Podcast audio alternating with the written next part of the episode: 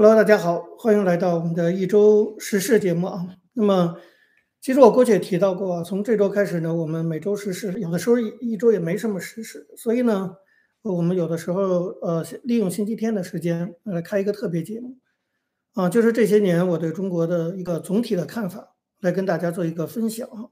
那当然我也要强调，就是这纯粹是我个人的观点，我多次说哈，完全不代表就是正确的。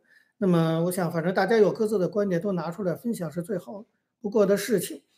那么对于中国现在的局势怎么看啊？对于中国未来发展怎么看？对于未来就是我们提出的这个宪政主张具体是什么？以后呢，我都会在这个特别的节目中啊，那么跟大家一一的做一些介绍啊。那么有兴趣的朋友啊，也欢迎你订阅这个频道，有可以及时收到，要开开启小铃铛，有可以及时收到这个通知。那么为什么今天我要讲这个题目？哈，就开篇就要讲这个题目，这涉及到一个对中国未来的看法。我知道很多的朋友对中国未来是非常非常的悲观的，哈。那么这种悲观其实是在我看来是完全不理智的悲观。比如说中国永远也不可能有民主，中国人永远不可能变好，是吧？中国永远就是一片漆黑。你想想，就光这种这么绝望的一种看法，其实就显然不理智，对不对？我们尤其要学过历史，你就知道，如果是。一个事情是可以按照这样的逻辑发展的话，那整个人类就不会走到今天的。它最终所有的专制政权都垮台了，有的时间短，有的时间长，它其中各自的情况是不同的。我们没有任何理由说永远会怎么样，永远怎么样哈，那的非常的这个过于的悲观。那么我必须坦率的说，我对中国的未来发展并没有那么的悲观。我当然有很多悲观的看法。但是总体而言，我还是觉得大的趋势应该是朝着民主化方向走啊。但是走多久，中间遇到什么挫折，我觉得那是可以再细细讨论的。但是你现在就下结论说说中国不可能有民主，五五万年也不可能有啊，没必要搞这个这个情绪性的发言哈。那么我说到这个题目呢，是因为十月五号的时候，我在脸书写过，十月五号我去哈德逊研究所，就是受余茂春之邀。去参加一个余茂春主持的一个内部圆桌讨论会，哈德逊总裁呀什么，还有哈德逊的一些中国研究的一些学者都有来。那么这个因为是个漫谈会，讨论的问题反倒比较深入哈，就是可以就不是它不是针对单一主题，它是一个泛泛的一个讨论。那么主题就是中国未来政治发展的这种可能性。在这次会上呢，我就提了一个观点哈，我就说，其实中共不存在红四代的这个接班团队。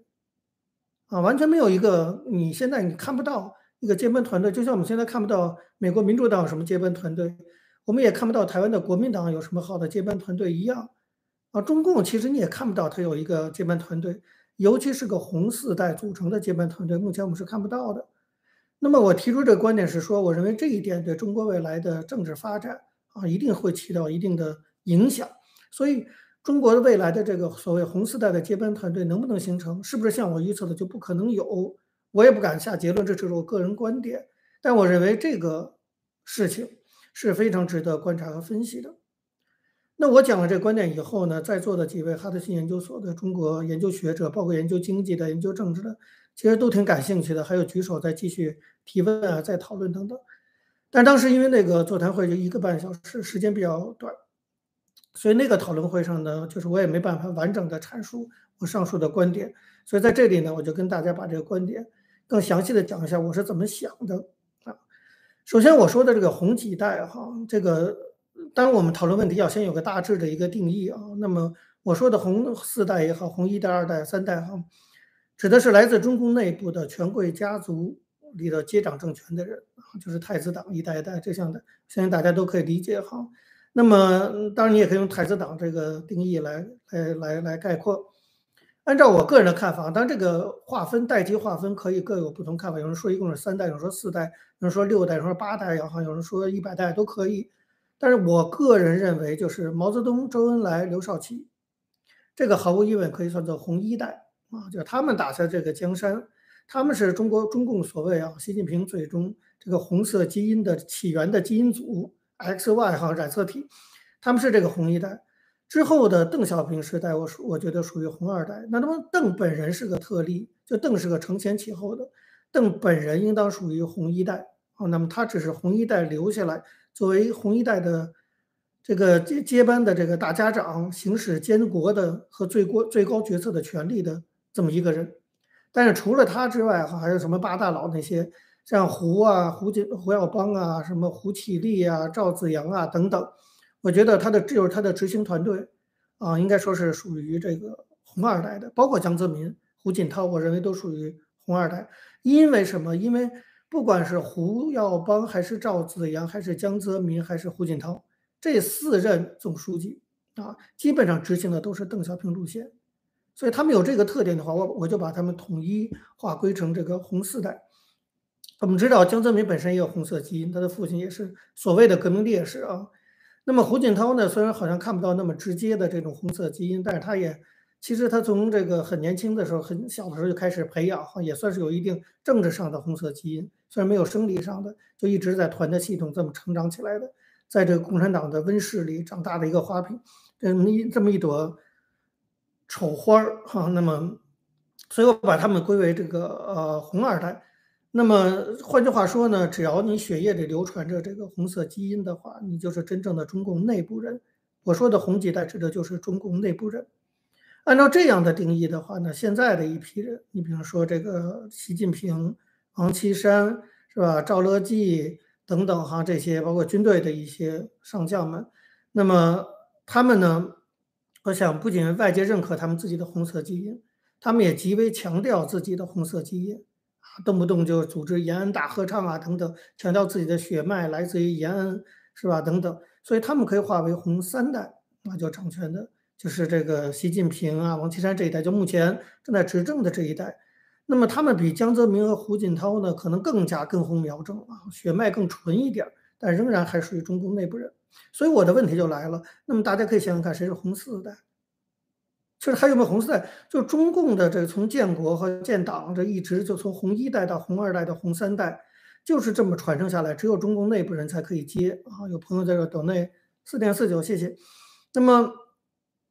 关键的问题就是，如果中共的接班的这个顺序和它的规则，就是要求必须是中共内部人，而且要有一定的红色基因的话，那谁会是红四代呀？对不对？你这么想想，你就会知道答案就是，至少目前我们根本看不到红四代接班团队的存在，是吧？那么所谓红四代是什么？红四代所谓就是应该是习近平一代的下一代人，对吧？习近平、薄熙来这批人的下一代人。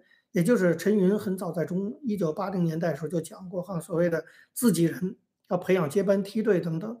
那你放眼今天中国的政坛，你看到有几个红四代的存在的？就是这个习近平、王岐山这些人的后代，王岐山没后代啊。那么习近平、薄薄薄熙来的这些后代，你根本看不到已经显露接班苗头的这一代人的存在。他们自己的小孩们，你比如说。江泽民的儿子江绵恒啊，这当然红四代哈。薄熙来的儿子薄瓜瓜，习近平的女儿习明泽，邓小平的长子邓普方啊，这也许算红四代。邓普方的年纪更大一些。这些人有的像邓普方啊，什么年曾庆红，年纪已经非常大了，已经不可能是接班团队了哈，已经准备是去什么八宝山的团队了。那么有的呢又太年轻了，你比如说习明泽对吧？这个太年轻啊。薄熙来不是他儿子薄瓜瓜的太年轻，那。但不管怎么样，年长啊，尤其是年轻的这个啊，年轻的这一代，比如说这个薄瓜瓜呀、习明泽呀，啊，他们有一个总的一个趋向，就是这批小孩儿啊，当然比我小嘛，就是小孩儿嘛。这批小孩呢，呃，更愿意争夺钱，对不对？更不是对权没那么大的兴趣，不像习近平，更不像毛泽东那一代，也不像邓小平这一代红二代。也不像习近平第三代那么对权力有那么大的欲望，至少目前你看不到吧？就是他们更愿意争夺的是钱，掌握金融资本，垄断利益。你看他们这一代红四代，我说生理上还是存在的啊，因为这些人都有大部分的习近平这一代都有自己的子女。但你去仔细，如果你要调出这些数据来看，他们的这些子女基本上他们都是在争夺金钱啊。那么他们对意识形态啊，对于政治并没有表现出积极参与的意愿。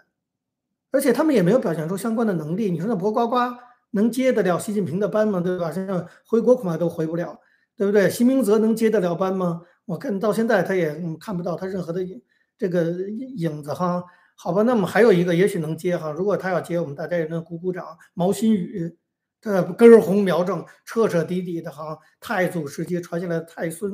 好，毛泽毛新宇要是当这个中国的国家主席兼总书记兼军委主席，我是彻底的哈，坚决举双手双脚拥护的哈。那就毛新宇就是典型的红四代，你说毛新宇能接班吗？他能抠好自己的鼻子孔就不错了，啊，别抠错了，抠出抠出血来，我们就已经感到很为他的是吧健康很欣慰了。他怎么能可能接班呢？毛新宇就是典型代表，但是薄瓜瓜就可能更喜欢跟女孩子喝酒啊。习明泽咱不知道他干嘛哈。总之你看不着他们对意识形态和政治权利现在就变成很大的野心。按理说他们年纪也不小了，是吧？也都三十岁了，三十多了。习宇同志也不知道他多少岁了哈，咱从他脸上看不出来。按说早就该培养了。你像习近平这样的，可是三十多岁就到什么正定当县委书记，就是到福州啊什么去，就早就开始锻炼了。如果中共真的有可以接班的红四代，现在早就已经放下培养。有的人可能说胡锦涛的儿子啊，什么杭州市委书记，那个就是给胡锦涛一个面子，他形不成一个群体，对不对？红一代是有个群体的，以毛泽东为班长；红二代有个群体，邓小平为班长，是非常鲜明的，对不对？那么红三代现在也有有个班长叫习近平，也是有个群体在的，互相抱团儿。红四代呢，你能想象毛新宇跟博博瓜瓜抱团儿吗？啊，当然多人。这个时代我们也不排除，但你看不到，对不对？你也看不到习明泽跟毛新宇抱团儿，是吧？你也看不到这么一个红四代的群体的存在。实际上呢，我觉得就是呃，换句话说，当习近平啊红三代还以毛泽东的接班人自居，把这个守护红色江山啊当做自己的历史使命的时候，至少我们可以肯定，他的他们这一代人的子女，就薄瓜瓜这一代人。完全没有使命感啊！你看不出任何使命感。他们对这个政权早就已经没有了发自内心的这种情感和使命感。他们当然也会，如果可能，拼命去维护这个政权。但他们维护这个政权，并不是因为红色基因，而是因为这个政权里有他们的钱，是因为这个江山能够带给他们财富和利益。那么这样的一代中共后辈，与其说他们是红四代，你还不如说他们是黄四代呢，对不对？呃，要不然喜欢女人，你也可以解释黄金女人，反正他肯定不是红四代了，因为他们更重视的已经不是正统的社会主义，他们更重视的反倒是资本主义。所以我就这是我的这个判断的原因，就是这样的一代人跟邓小平、江泽民、胡锦涛、习近平等都不会一样。所以中共没有一个真正的红四代，最多有黄四代哈，这个金四代等等，没有红四代接班团队的出现。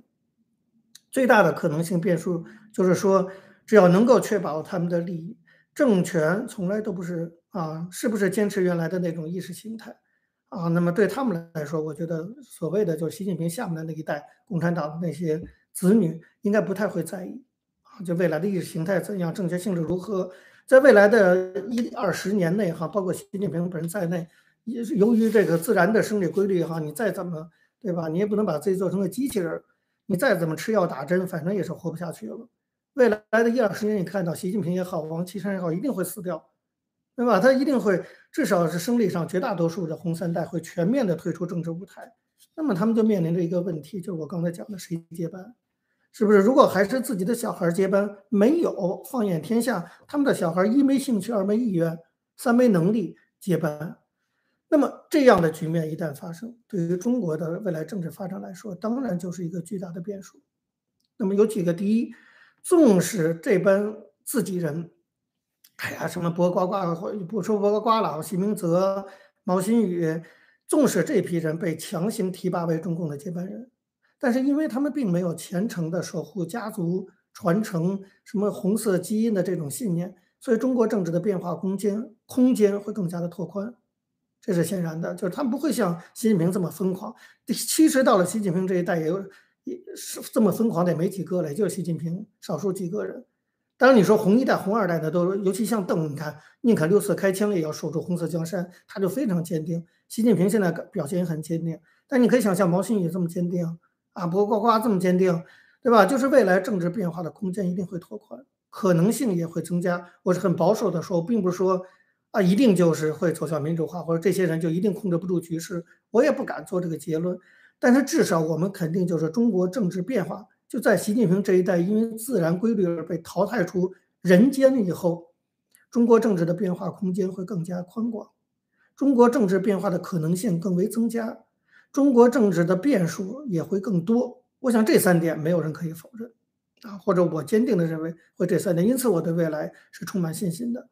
我充满信心，并不是说我认为它未来的一个前景一定会出现，那就叫算命啊。那我们真正观察中国发展的不会去算命的，我们会看一个趋势，对吧？如果你的变化空间会变宽，如果你的可能性会更增加，如果你的变数会更多，那么我们认为未来就不是绝望的，就是有希望的啊。这才是我觉得一个真正理智的对未来判断，对未来做出的一个判断。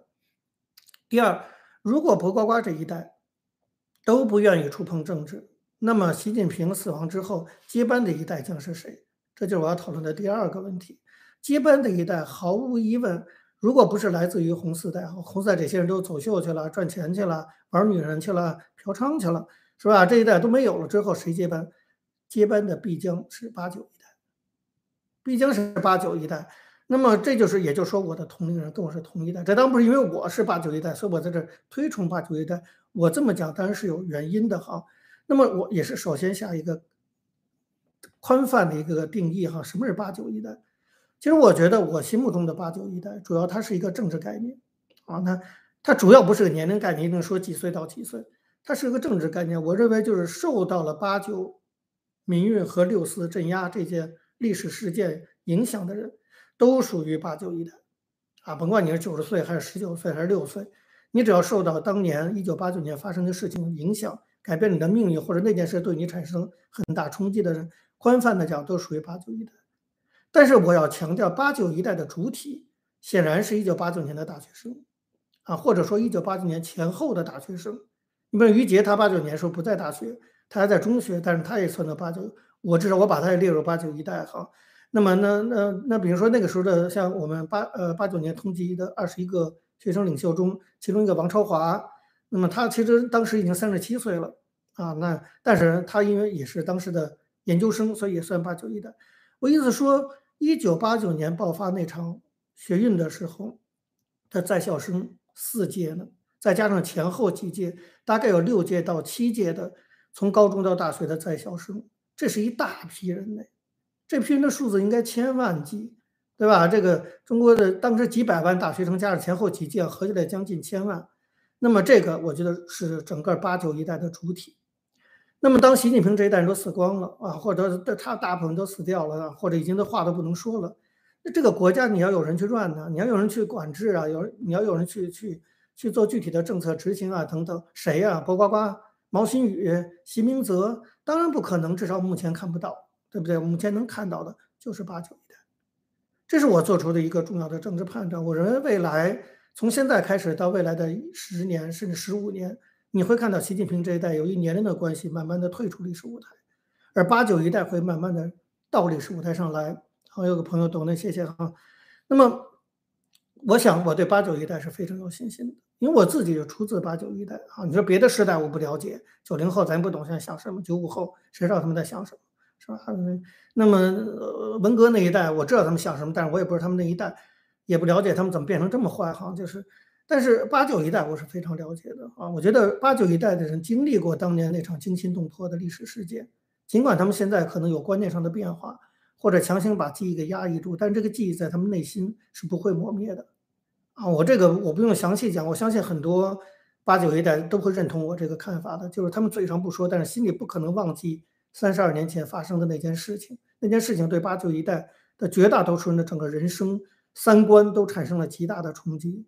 那么这一代人跟其他的代人是不一样的，不一样的有几个。第一，我觉得他们有先天的优势，就是八九一代人是成长在中国的八十年代，而我们都知道，中国近五六十年来最好的年代就是八十一九八零年代，经历过一九八零年代的这一代人啊，都接受过启蒙。我们也被称为理想主义的最后一代，就是受到理想主义的影响，受到启蒙的影响，是这么成长起来的。就是我们在我们建立自己的知识结构、建立自己的信念体系、价值观的时候，那么正是中国最开放、思想最自由化的这么一个时代。所以八九一代跟其他各代比都有先天优势。你比如说文革一代，他是在文革长大的哈，知识结构就不用讲，那么三观也不可能多么的正确啊，还怀着某种程度，有些人还反社会心态。啊，你们说九零后那也那也不行，九零后只有八九年之后，中共就开始洗脑，然后慢慢的这个资本主义商品经济这些进来冲击啊等等。只有八九一代经历了一九八零年代的这一代人，我觉得具有这样的先天优势。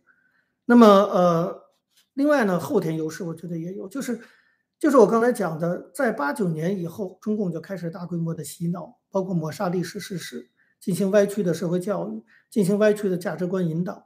但这些东西对九零后、八零后、九零后、九五后可能会有影响，洗脑会很成功。所以今天我们就看到这么多的小粉红。可是我觉得，对于像我这个年纪的来说，中共的洗脑，有些经历过八九年那件事的人来讲，中共的洗脑对我们没多大用处。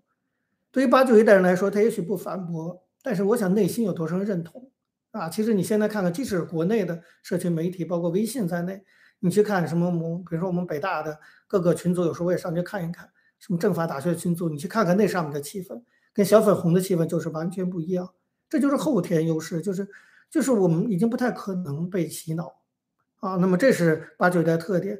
那么在未来，你可以想象，从现在到未来的十年，八九一代人像我今年五十二岁，我已经是八九一代中最小的一个，对不对？那这那么就是我这一代人现在已经五十多岁，再过十年六十多岁。以中国的政治来讲，我们都知道五六十岁正是经验丰富、年富力强的时候。所谓的哈，那我们现在还没进步到像欧洲国家什么三十多岁就当总理之类的，不太可能在中国。